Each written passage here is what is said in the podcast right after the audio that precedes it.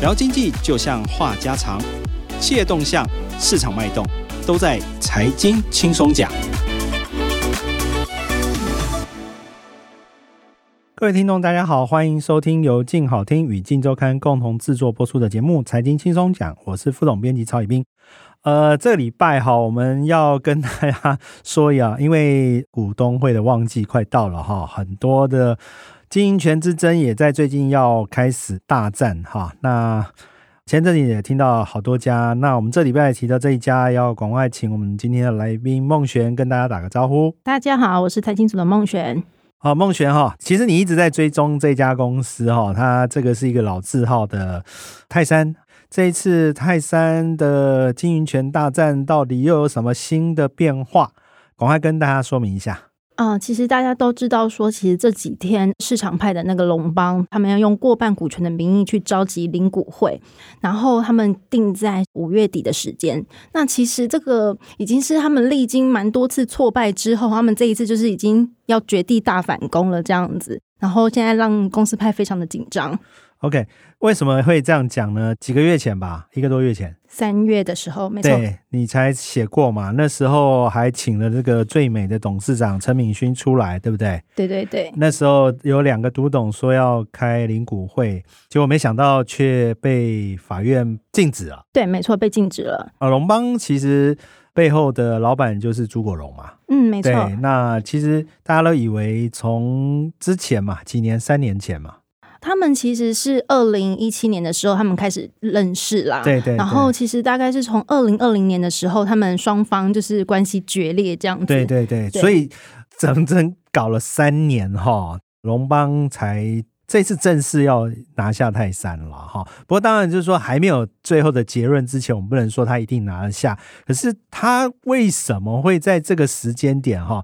按照正常来说啦哈，就是呃龙邦基本上他股东会也快到了嘛，那为什么要在这个时间要这么急的去召开这个临时股东？会，因为其实公司他们在二零二一年的时候，其实已经改选过一次了。按理来说，其实他们明年才会才对才要改选。嗯、然后，其实今年的股东常会的时间也已经定下来，是六月三十号。嗯、那就最主要就是说，因为其实泰山在去年十二月的时候处分了那个全家的股权嘛，嗯、然后其实身上有拿了很多的现金。是呃，龙邦的话这边就是对于这个资金的流向非常的困惑，就是说，哎，那你钱进来之后到底去哪里了？嗯、所以他就是对于公司的。这个资金流向提出质疑，然后他也认为说公司治理方面有很多的缺失，所以他就是希望说啊，那我现在已经集结了过半的股权，那我要赶快来开一个领股会换这个经营团队。嗯，那这一次你也访问到荣邦的董事长，嗯，没错。那他怎么指控啊？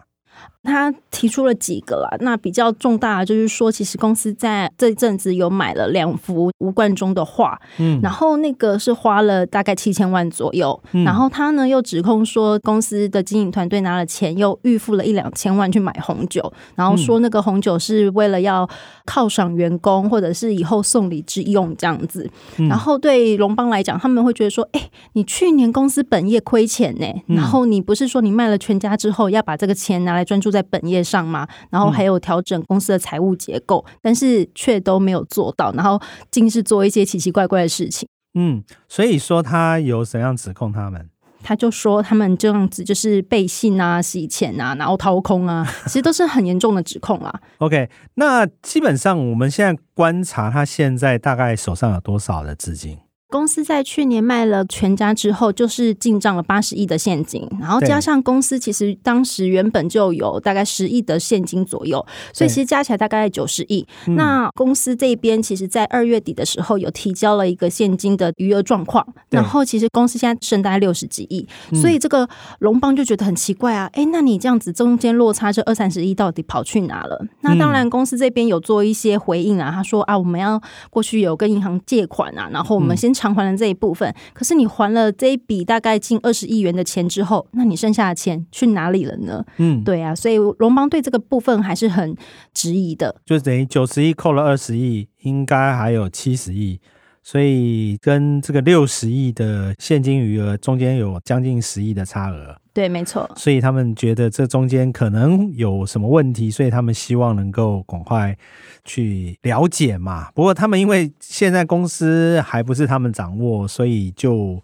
无法了解嘛。那他最近好像还有针对于。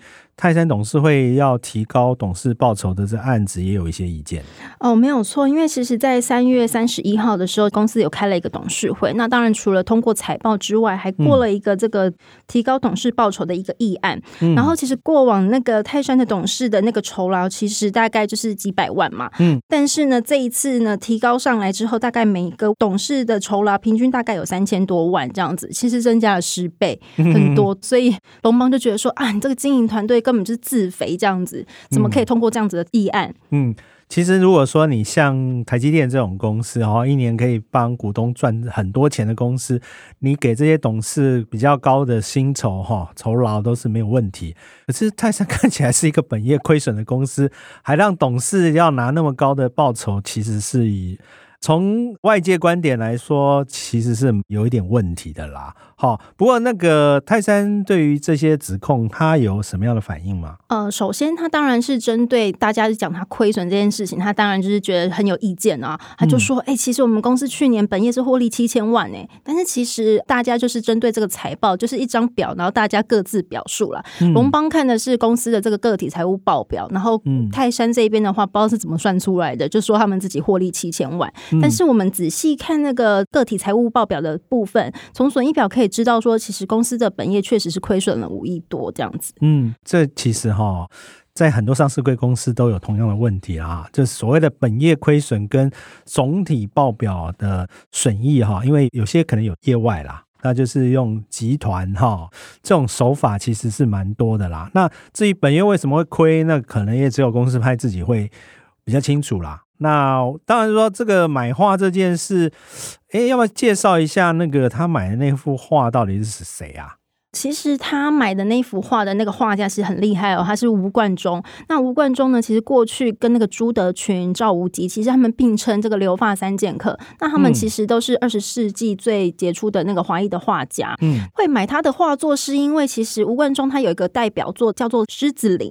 那其实他在二零一九年那个拍卖市场上面，成书拍拿到的拍价是大概六点五亿新台币，大概是这个价钱。然后其实这个。作品的增值空间很大，嗯，所以。公司派这边当然会觉得说啊，那我应该买了这个画之后，以后会有增值的空间，所以就买了这一幅画。嗯，对，呃，当然是他同系列的画，不是这一幅啦，但就是呃，这个画作相关的画作这样子。嗯，然后他们也是说，这个画之后可以印在他们的产品包装上面，嗯，就是作为行销之用。因为泰山有一个产品是茶之初，他们就是说这个他们现在都规划好了，大概是这个月就会上市了，大家就可以看到说，哎，这个画其实到最后都会运用在瓶身的包装上面，嗯，其实也蛮特别的啦，哈。那如果说你企业要运用这些名人的画作，其实是可以去 license 啦，就像很多去跟故宫 license 的一些，就是取得授权嘛，那你就可以在你的产品上面运用故宫的这些画作或者是这些艺术品，这个 image 其实是可以应用。呃，拿钱去买一幅画，然后说要用到这个，其实啊，当然啊，就是说这公司派的说法也是他的说法嘛，那我们也只能尊重他这样的说法。那至于股东怎么看，那就是股东自己去解读。不过这目前他好像还有一些反击的动作啊。哦，没有错，就是大家都知道说他现在已经买了画嘛，然后其实泰山这边公司有打算说他们现在要跨足这个影视产业，嗯，那就是说，因为其实卖掉全家之后，他们一直觉得说他们要有一些更高收益的一个项目，然后所以他们现在呢就破天荒决定说啊，他们要斥资上亿元要筹拍一个电影，嗯，那这个电影呢就是以龙邦的背后的那个大老板朱国龙为这个故事的背景，嗯，然后他们要拍的那个片名就叫。《神港奇兵》最终篇，股市大圈仔之走钢索人生，哇，这个 片名非常的长，这样子。对，他们其实哈、哦，嗯、呃，你刚刚讲《神港奇兵》嘛，《神港奇兵》其实在港片其实算是蛮有名的一部片。当初拍的时候的背景跟那个写的人物哈，其实就是国宝集团的总裁朱国荣。对 啊，这个其实很多人都不知道啊。这个当年这个神港奇兵，因为也是蛮有名的骗子啊。那到底为什么一个大圈仔可以变成一个非常有名的企业家？哦，这个中间有很多的过程。当初那个神港奇兵有拍出前半生啊，后半生没有拍出来。看样子他是想要拍这个后半生啊。没错。那这个感觉上就是有点人身攻击的味道啊。对，其实他有点挑衅了。然后他其实，在给我们回复的时候，他还有说：“哎，如果这个大股东，他讲是朱总裁，他说：哎，如果他现在在这个我们片子开始上映之后，如果他还没有入监服刑的话，那他就是也是希望邀请他进来这边观赏这个影片，这样子要找他来看这个首映会。这不是在激怒对方吗？就是说，你要拍这个片子来侮辱我的话，那我是不是就是非要把你拿下来不可？这蛮奇。怪的啦，啊，那不过因为公司派已经决议要这样做了嘛，对不对？他们现在是有这样子的规划啊，那当然这样子，这个东西可能还是要送交这个董事会要去讨论，这样子，对，对啊，可能就是一个。双方目前在剑拔弩张之下讲的一些，可能可以吸引更多听众哈，想要知道他们中间发什么事。那刚才你讲了嘛，其实他们这两者之间的过节已经一段时间了，可不可以跟大家说一下，这中间这过程中到底发生了什么事？其实大家也想要了解一下，毕竟这一个老品牌七十年了嘛，哈。那这一次有可能要变天，那中间的过程到底有发生哪些事情？可以跟听众朋友稍微的说明一下。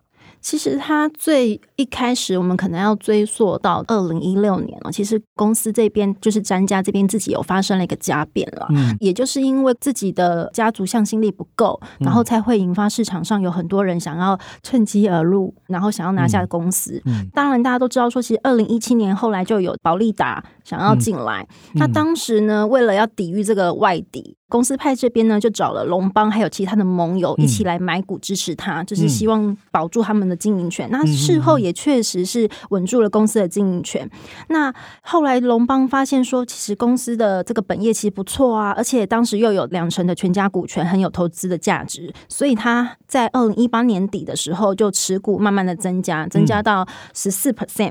这个让公司派非常的紧张哦。他说：“哎呀，夫妻都会吵架，你看他买成这样子，那难保哪一天。”不会出事，然后他就很害怕。那也因为这样子的担忧呢，其实两方的关系开始有点破裂。因为就是大股东会觉得说啊，你怎么把我当坏人这样？嗯，果不其然，就是二零二零年的时候，龙邦这边持股已经拿到大概三十 percent 了。嗯、然后确实双方不和的状况也正式浮出台面。因为当年龙邦有提案说要解任董事长，也有提案全面改选董事。那当然后来被公司派挡下来了。嗯、然后。隔年的话就是二零二一年，然后龙邦就是觉得说他们其实因为刚好这个时候就是泰森要董事改选，改选嗯、对，然后他就说那我既然持股这么多，那我就真的要介入经营这样子，对，嗯、没想到就是公司派觉得说啊，这个就兵临城下了，就他们就一定会进来这样子，嗯、所以他就就是他买的股权已经。绝对拿得下董事席次了。对，那他就干脆说：“那我就坐下来谈吧。”对啊，我们就双方谈一谈好了。那确实后来也就是和平的落幕，大家就是谈好说，有詹家这边继续主导公司，对，然后他们就是变成大股东的角色。那当然他们也有一些董事的席次，然后作为监督之用这样子。嗯，可是为什么这两年又越来越夸张？